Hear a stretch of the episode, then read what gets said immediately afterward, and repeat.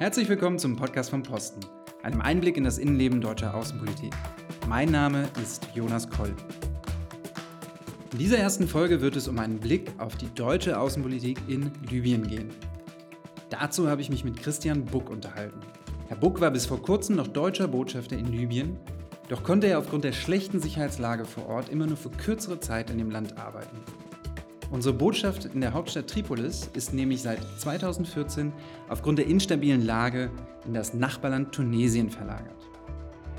Ich habe daher mit Christian Buck darüber gesprochen, warum es trotz dieser schwierigen Umstände darauf ankommt, dass die deutsche Diplomatie in Libyen vor Ort aktiv ist und wie sein Alltag als Botschafter ohne Botschaft in den letzten zwei Jahren ausgesehen hat. Herr Buck, erstmal nochmal vielen Dank für Ihre Bereitschaft, bei diesem Format mitzumachen. Gerne. Vielleicht direkt zu Anfang eine Frage. Können Sie sich ganz kurz vielleicht in der Länge eines Tweets vorstellen?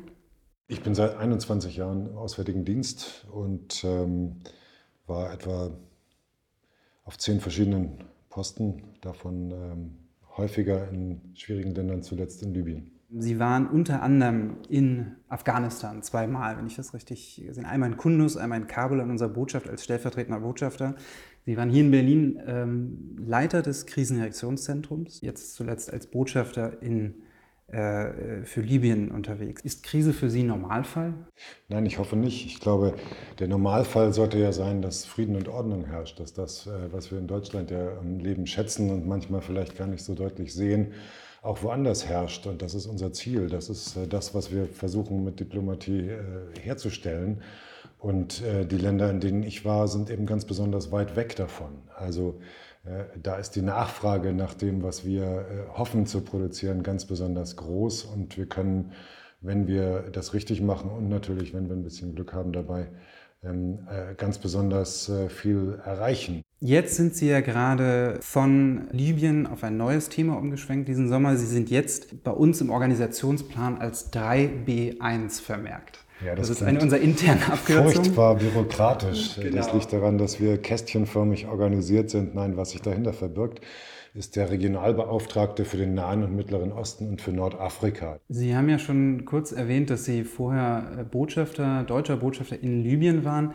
Jetzt, wenn ich mich nicht ganz täusche, haben Sie auch hier den Botschaftertitel. Ist das richtig? Das stimmt. Ähm, eine Reihe von, also nicht sehr viele, aber einige Kollegen in äh, Berlin, Kolleginnen und Kollegen, haben ähm, den äh, Titel Botschafter von Bundespräsidenten verliehen bekommen. Das liegt daran, dass wir sehr viel mit Botschaftern zu tun haben, dass wir auch gelegentlich mit äh, anderen hochrangigen äh, Vertretern anderer Staaten zu tun haben. Und Botschafter, das ist sowas wie ein internationaler Standard. Da kann man sich international von Land zu Land was darunter vorstellen. Dass es gibt uns auch die Möglichkeit, eben mit äh, sehr viel höher gestellten Politikern, äh, auch Staats- und Regierungschefs äh, auf, sagen wir, Arbeitsebene zu kommunizieren. Das heißt, man könnte schon so sagen, dass Sie jetzt im Moment ein, ein Botschafter ohne Land sind, aber mit einer sehr großen Aufgabe. Das ist richtig, ja, eine sehr große Aufgabe. Aber zum Glück bin ich ja nicht allein mit dieser Aufgabe. Aber ohne Land definitiv. Wenn man auf die Webseite des Auswärtigen Amts guckt, wird dort vor Reisen nach Libyen gewarnt. Können Sie ganz kurz die, die Lage beschreiben? Ja, wir warnen vor Reisen nach Libyen, weil es eben dort sehr äh, hohe Risiken gibt. Ähm, seit 2014, seit dem Beginn äh, damals des Bürgerkriegs, äh, sind wir dort nicht, nicht mehr permanent präsent. Als ich äh, vor zwei Jahren, vor etwas mehr als zwei Jahren dort angefangen habe, hatten wir auch in der Tat noch keine Botschaft. Äh, wir haben uns erst so stückchenweise wieder an das Land angenähert. Ähm, aber natürlich ist äh, die Aufgabe dort in diesem Land, es geht ja darum, Libyen zu verstehen und dort mit den ähm, Politikern, auch mit der Bevölkerung, mit allen möglichen Vertretern in Kontakt zu treten und dabei mitzuwirken, dieses Land wieder auf die Beine zu stellen. Und äh, dafür waren wir dort relativ häufig. Äh, insgesamt würde ich sagen, habe ich etwa 60 bis 70 Einreisestempel in meinem Pass. Aber gegen Ende haben wir es tatsächlich geschafft, auch mal ein, zwei Wochen am Stück äh, in Tripolis zu verbringen. Und wir haben jetzt ähm, wieder so etwas Ähnliches wie eine Botschaft. Wir sind jedenfalls arbeitsfähig. Ähm, das ist noch nicht offiziell wieder eine geöffnete Botschaft. Ähm, aber wir sind davon nicht mehr so sehr weit entfernt. Also in der Tat ein Botschafter ohne Botschaft damals. Wie schlimm muss denn die Lage in, eigentlich in einem Land sein, dass wir dort keine äh, Botschaft ähm, eine, oder eine volle Botschaft unterhalten können? Also wir sind ja auch nur, nur, nur Sterbliche, ja. Äh, also, und wir sind nicht lebensmüde. Wir möchten nicht, äh, dass uns oder unseren Mitarbeiterinnen und Mitarbeitern vor Ort ähm, etwas zustößt. Das heißt, wenn es wirklich schlimm wird, wenn es lebensgefährlich wird, dann ähm, ziehen wir uns aus einem Land auch schon mal zurück vorübergehend und versuchen diese Länder von außen, also von einer benachbarten Botschaft aus zu ähm, äh, bearbeiten. Somalia ist so ein Beispiel, Libyen ist im Moment noch so ein Beispiel. Aber es gibt zum Glück sehr, sehr wenige davon. Und wenn wir kein Gegenüber haben, wenn wir keine Regierung haben, die sich äh, dort äh, zuständig erklärt, keine Polizei, ähm, dann ähm, verlassen wir das Land vorübergehend und kommen wieder, wenn die Zustände sich äh, gebessert haben. Das haben sie jetzt und jetzt kommen wir auch schrittweise zurück. Also Sie waren im Libyens Nachbarland Tunesien, in Tunis, äh, und sind von dort immer eingereist. Jetzt haben Sie die Zahl 60 Einreisestempel erwähnt. Das heißt, in Ihren zwei Jahren sind Sie ungefähr alle zwei Wochen nach Libyen eingereist. Wie kann man sich so einen, äh, einen Alltag da vorstellen, wenn Sie so viel auf Reisen waren? Im Mittelpunkt stand immer das, was wir in Libyen erreichen können. Also Gespräche mit Vertretern des libyschen Staates, angefangen oben vom Präsidenten bis hin zu Kommunalbeamten, ähm, Bürgermeistern, aber auch ähm, Mitgliedern der Zivilgesellschaft, Militärs, Polizisten, äh, Chefs von Milizen, also auch denen, äh, denen wir so ein bisschen skeptisch gegenüberstehen. Wir haben sehr sorgfältig geplant ähm, unsere Reisen, wie kommen wir dorthin, wie kommen wir da wieder weg wer passt auf uns auf, äh, wenn wir dort sind. Und dann haben wir sehr kompakte Reisen äh, von einem, manchmal zwei, drei Tagen geplant, in denen wir ein Gespräch nach dem anderen hatten. Und äh, dann haben wir, sagen wir, diesen einen Tag in Tripolis oder auch in Benghazi ähm, Gespräche geführt und sind wieder zurückgeflogen und haben dann drei Tage aufgeschrieben, was aus diesen Gesprächen rausgekommen ist. Gab es in den zwei Jahren eine brenzlige Situation, also eine, eine kritische Situation? In Libyen nein. In Afghanistan hat, glaube ich, jeder von uns äh, irgendwann früher oder später mal erlebt, dass es eng wurde. Aber in Libyen habe ich das so nicht erlebt. Was sagt Ihre Familie dazu?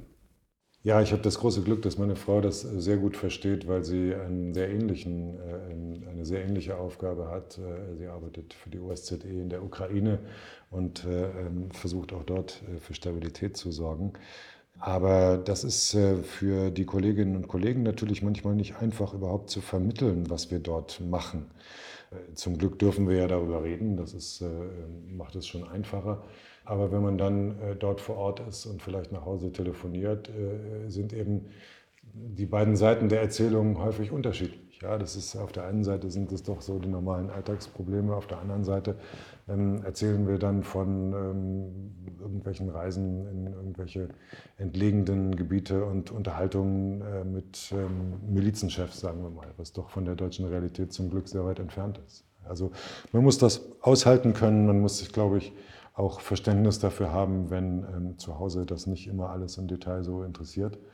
Ähm, aber das ist eben äh, unsere, unsere Aufgabe. Und ähm, ähm, es ist machbar. Es ist auch Teil unseres Alltags geworden. Früher war das ähm, eine von oder zwei von 200 Auslandsvertretungen, die in so einem Umfeld spielten. Heute haben wir doch 20 oder 30 Auslandsvertretungen, die in, in sagen wir, nicht ganz stabilen Ländern äh, beheimatet sind.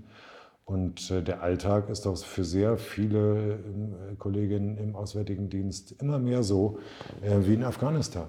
Sehr viele von uns, ebenso wie bei der Bundeswehr, waren dort ähm, oder waren in Mali oder waren im Irak oder jetzt in Libyen.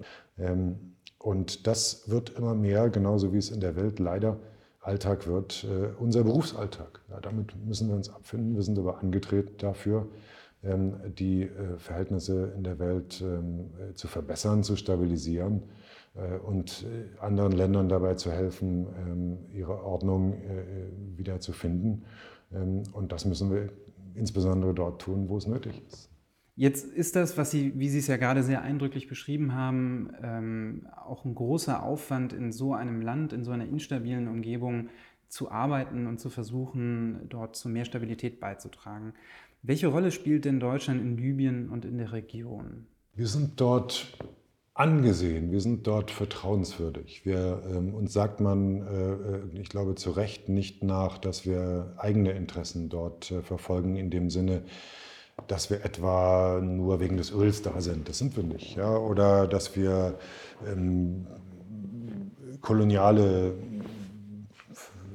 Ziele verfolgen. Auch das nicht. Wir haben zum Glück diese koloniale Geschichte nicht. Ähm, also wir sind dort tatsächlich so etwas wie ein ehrlicher Makler und so werden wir auch gesehen. Und wenn wir ähm, versuchen zu vermitteln zwischen Konfliktparteien, dann sehen uns beide in der Regel als eben das, als ehrlichen Makler. Ähm, und dieses Kapital können wir dort einsetzen. Damit können wir arbeiten. Das ist und der Vertrauensvorschuss, den wir haben. Das heißt, man äh, trifft uns, man empfängt uns, man hört uns zu, man erzählt uns äh, ähm, die äh, jeweiligen Sichtweisen und, den Beschwer. Und wir versuchen dann daraus ähm, Lösungen zu entwickeln und zu vermitteln. Und, und das, das können wir tun. Was für ein Interesse haben wir an Libyen? Das sieht man jeden Abend in den Nachrichten. Es ist äh, die letzte Station auf einem langen Weg äh, äh, der Flucht und Migration aus ganz unterschiedlichen Gründen, ja, vom Kriegsflüchtling aus Syrien oder ähm, Ostafrika ähm, bis hin zum wirtschaftlich motivierten Migranten aus Zentralafrika. Ähm, und wir machen diese Bilder fest mit den Lagern und mit den Booten in Libyen. Ähm, äh, auch wenn das nur die letzte Station eines langen Wegs ist. Das Problem äh, ist äh, insbesondere deshalb in Libyen so stark, weil es eben kein hundertprozentig funktionierender Staat ist. Es gibt dort eben nur sehr eingeschränkt eine Küstenwache, eine Polizei, ein Gerichtswesen, eine Regelung überhaupt von Einwanderung und von, von Einreisegenehmigungen. All das ist zwar theoretisch vorhanden, aber in der Praxis eben nicht. Und wir versuchen, den Staat wieder dahin zu bekommen, gemeinsam mit unseren europäischen und anderen internationalen Partnern, dass er Institutionen hat, dass er wieder diese Sicherheitsbehörden hat, die idealerweise auch politisch und äh, ähm, durch Gerichte kontrolliert werden, um die Probleme dort zu lösen, selbst zu lösen, um Zuwanderung dort äh, zu regeln, ähm, wo sie eben noch zu regeln ist, äh, zum Beispiel an der libyschen Südgrenze. Unsere Gesprächspartner in Tripolis haben uns erzählt, unsere Grenze ist doch nicht das Meer, sondern die interessante Grenze ist im Süden, da wo ähm, sozusagen Libyen ähm, an äh, die afrikanischen Nachbarstaaten grenzt. Und man wäre sehr gerne in der Lage, diese Grenze zu kontrollieren, kann das aber nicht, weil der Grenzschutz fehlt, weil das Personal fehlt, weil ähm, die Ausbildung fehlt ähm, und vielleicht auch technische Ausstattung. Ähm, und dabei können wir helfen. Das ist nicht ganz einfach und das wird viele Jahre dauern, bis wir wirklich hier äh, ganz funktionierende Strukturen haben. Aber wir müssen gemeinsam mit den dort äh, äh, vorhandenen Strukturen daran arbeiten, diese Frage zu ähm, zu lösen. Wie, wie, Sie haben gerade gesagt, wir müssen helfen, wir müssen auch ähm, versuchen, dort Strukturen zu unterstützen. Und Sie haben erwähnt, dass auch die, natürlich die Zusammenarbeit mit äh, den staatlichen Strukturen, damit auch den staatlichen Sicherheitskräften da eine ganz entscheidende Rolle spielt. Jetzt ist es aber auch so, dass in der deutschen Debatte, aber auch manchmal anderswo, dass auch durchaus kritisiert wird, diese Kooperation mit ähm, staatlichen Sicherheitskräften in Libyen, auch in anderen afrikanischen Staaten, Warum arbeiten wir zusammen mit Sicherheitskräften, wo man ja doch sagen kann, die Motivation ist nicht immer ganz klar, was dahinter steckt? Also in einer idealen Welt arbeiten Regierungen mit Regierungen. Das ist die Aufgabe von Diplomaten, dass man Strukturen hat und dass man ordentliche staatliche Gegenüber hat und dass es dort eine Polizei gibt und eine staatliche Armee und eine Küstenwache und so weiter. Ähm, aber gerade in Staaten, die ähm, nicht hundertprozentig funktionieren, ist das eben nicht so. Dann haben wir die Wahl, uns ganz zurückzuziehen und zu sagen, da ist ja gar kein Staat, da kann man also überhaupt nichts machen. Oder zu sagen, naja, das ist vielleicht kein Staat so, wie wir ihn uns vorstellen, aber wir haben doch immerhin eine legitime Regierung. Wir haben etwas, und das haben wir in Libyen. Wir haben ein, ein, ein, ein Friedensabkommen, das vielleicht nicht hundertprozentig perfekt ist, aber doch weiterhin akzeptiert und das vom Sicherheitsrat der Vereinten Nationen äh, praktisch für gültig erklärt wurde, mit einer international völkerrechtlich anerkannten Regierung. Und mit der reden wir.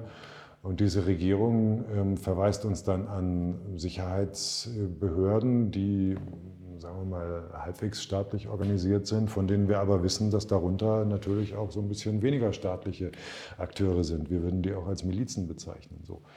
Äh, wir haben dann wieder die Frage, und das ist nicht immer eine einfache Frage, ähm, arbeiten wir jetzt mit denen oder arbeiten wir nicht mit denen? Und das ist ganz einfach, wenn wir ganz sauber bleiben wollen, dann sagen wir, ja, das ist jetzt, uns jetzt zu heikel, das machen wir lieber nicht, das ist ein bisschen riskant und äh, dann bekommen wir auch keinen Ärger in der Öffentlichkeit, dann bekommen wir auch keine schwierigen Fragen aus dem politischen Raum, aber dann wird die Lage auch nicht besser. Dann helfen wir der libyschen Küstenwache nicht dabei, besser zu werden und ihre Aufgaben zu erfüllen und auch nicht dabei, ähm, das, sagen wir, Seevölkerrecht zu achten oder die Menschenrechte, das, was wir ja erreichen wollen.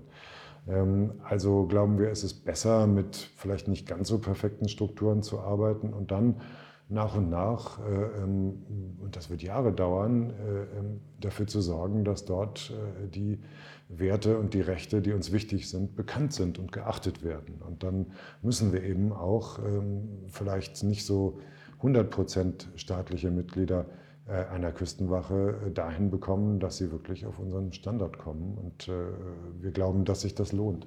Es gibt natürlich auch Grenzen, die wir jetzt nicht überschreiten würden. Ähm, aber ähm, ich glaube, im Ergebnis ähm, wird die Welt besser, wenn wir, wenn wir uns eben auch trauen, hier gewisse Risiken einzugehen. Sind, sind das denn Entscheidungen, in denen Sie als deutscher Botschafter direkt eingebunden war? Also wenn Sie sagen, Sie beschreiben eine sehr unübersichtliche äh, Lage teilweise auch, wo Sie sagen, es gibt manchmal vielleicht auch einen fließenden Übergang zwischen dem, was wir eher als staatliche Sicherheitskräfte ansehen und das, was man vielleicht als Milizen besser bezeichnen würde. Ihre Rolle als Botschafter bzw. des Botschaftsteams ist dann natürlich auch zu berichten. Das haben Sie auch beschrieben, Sie haben viele Berichte geschrieben. Aber auch bei diesen Einordnungen ist das letztlich eine politische Frage das ist auch eine Frage, wo Sie eine größere Rolle gespielt haben. Also zunächst mal ähm, ist unsere Aufgabe als Botschaft dort ähm, gewesen, und das ist sie ja immer noch, herauszufinden, wie die Lage ist. Also eine Einschätzung zu finden, mit den Menschen zu reden. Da haben wir prinzipiell ja sehr wenig Beschränkungen. Also äh, wir reden ja mit fast allen, es sei denn natürlich, äh, es sind wirklich Verbrecher und wir wissen, dass es Verbrecher sind, dann reden wir natürlich nicht mit ihnen. Aber sonst äh, ähm, sind wir zunächst die, die vor Ort äh, da sind, um die Lage zu bewerten. Und da ähm, das, das ist die Rolle. Und dann transportieren wir diese Sichtweise mit unserer Einschätzung ähm, an das Auswärtige Amt und das wiederum an andere Ministerien und Stellen und äh, ähm, in den politischen Raum. Letztlich ist es eine politische Entscheidung, ähm, wie, wo Linien gezogen werden und äh, was wir tun und was wir nicht tun. Äh, unter anderem eben auch europäische Entscheidungen, was wir zum Beispiel im Rahmen der, der Marinemissionen der Europäischen Union machen, EUNAVFOR Sophia ähm, auf der Grundlage dessen, was wir ähm, als Botschaft in Erfahrung gebracht haben. Und natürlich auf der Grundlage dessen, was, sagen wir, Nichtregierungsorganisationen äh, ähm, dort, dort wissen und beitragen. Also die Entscheidung ist immer eine politische letztlich. kleinere Entscheidungen vor Ort trifft man als Botschaft sicherlich auch selbst, unter anderem mit wem spricht man, mit wem spricht man nicht wenn es ähm, heikel wird, ähm, natürlich in Rücksprache mit dem Auswärtigen Amt.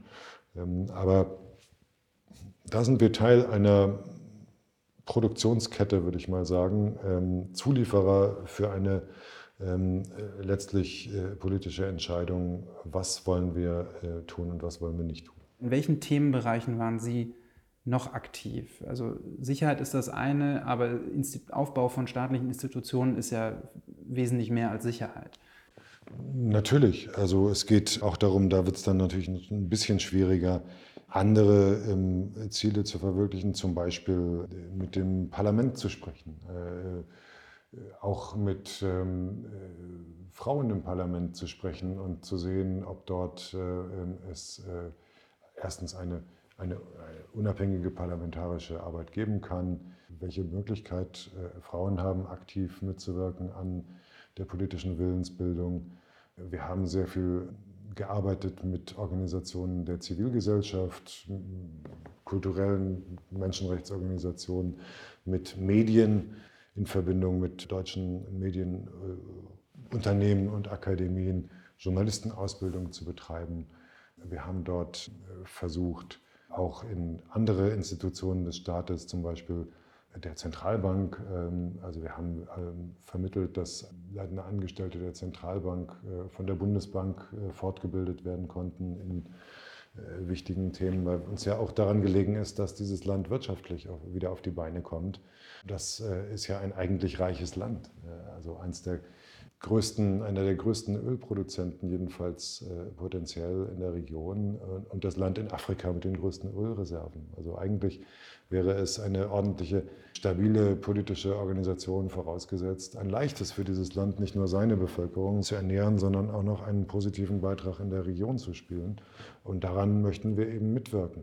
Deshalb engagieren wir uns äh, eben nicht nur im Bereich der Sicherheit, sondern auch im Bereich der Wirtschaft, im Bereich der Zivilgesellschaft der Kultur, soweit das geht. Es gibt großes Interesse an einem Studium in Deutschland und es gibt großes Interesse der Universitäten an Austausch mit äh, deutschen Universitäten. Das ist überhaupt die Hoffnung. Es gibt eine sehr, sehr große junge Generation, Hunderttausende von Studenten in Libyen, die an über 20 Universitäten dort äh, lernen. Das ist Normalität. Äh, die Universität von Benghazi, die eigentlich zur Hälfte zerstört ist, funktioniert, hat äh, also sehr viele, mehrere Zehntausend Studenten. Das ist unsere Hoffnung, dass es eben dort besser wird, dass die nächste Generation einen neuen Start hat und was anderes kennt als Krieg und äh, Konflikt und, äh, und Kampf. Und daran möchten wir gerne mitarbeiten. Das alles erfordert aber, dass wir vor Ort sind. Wir haben jetzt viel über Ihre Perspektive als deutscher Botschafter in Libyen geredet.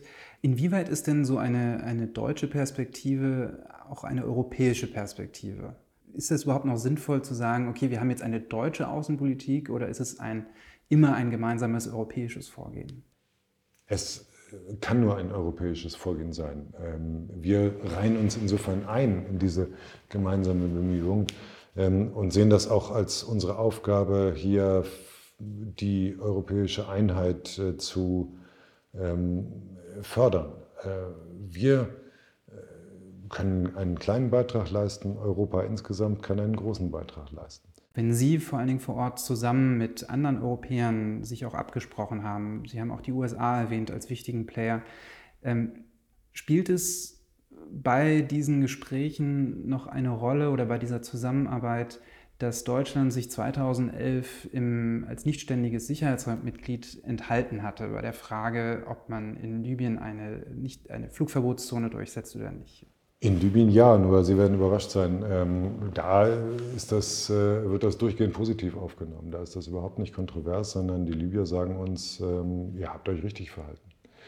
Ähm, die Entscheidung war höchst umstritten aus ganz anderen Gründen, ähm, bündnispolitischen und ähnlichen. Aber äh, aus libyscher Perspektive gesehen ähm, war das äh, ganz klar die richtige Entscheidung. Gibt es etwas, wenn Sie zurückblicken, das Sie als Botschafter nicht erreicht haben in der Zeit? Die Entwicklung war schon sehr positiv über die Zeit, in der ich dort war. Ich habe insbesondere, glaube ich, gesehen und mit meinem Team zusammen erreicht, dass wir dort wieder präsent sind, dass wir dort wieder arbeitsfähig sind, dass wir ein eigenes Bild von Libyen haben ähm, und eben dort, äh, dort wieder ähm, eine Botschaft fast haben. Fast sage ich, weil das ist das, was ich nicht erreicht habe.